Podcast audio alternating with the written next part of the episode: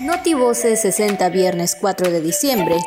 El gobernador Carlos Miguel Aiza González en gira de trabajo por Candelaria entregó infraestructura pecuaria, vial y deportiva, así como de insumos médicos por 17.3 millones de pesos. Ante la proximidad de los festejos decembrinos, la Secretaría de Salud del Estado, a través de la Copriscam, vigilará el cumplimiento de aforos permitidos en actividades esenciales y no esenciales. Contribuye SEDUC a fortalecer la inclusión educativa en Campeche. En el marco del Día Internacional contra la Corrupción, la SECONT invita a la jornada por el combate a la corrupción del 8 al 11 de diciembre del 2020.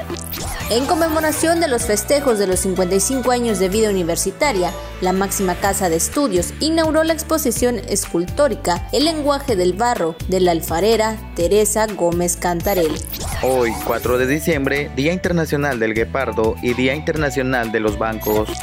Notivoces 60.